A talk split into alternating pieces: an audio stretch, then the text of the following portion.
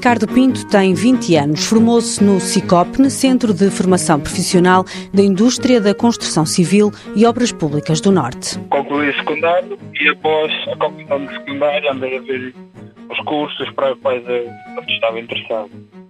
E então eh, encontrei o curso técnico de obra no CICOPNE.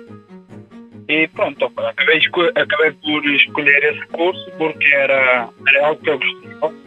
E eh, também aliado ao facto de saber que há poucos técnicos de obra no mercado. Realizou formação prática em contexto de trabalho no seguimento do curso técnico promovido pelo CICOPNE, uma formação que consiste em técnicas de preparação e coordenação de obra. E o estágio foi, foi fundamental para poder pôr em prática tudo aquilo que, que aprendi na, nas aulas e também foi uma forma de aprender e trabalhar também. Estagiou na Lúcius e acabou por ficar na empresa. Ao concluir o, o curso, o Ciclopne propôs algumas empresas para, para estagiarmos e eu acabei por, por escolher a Lúcius e fiz um estágio com duração de dois meses.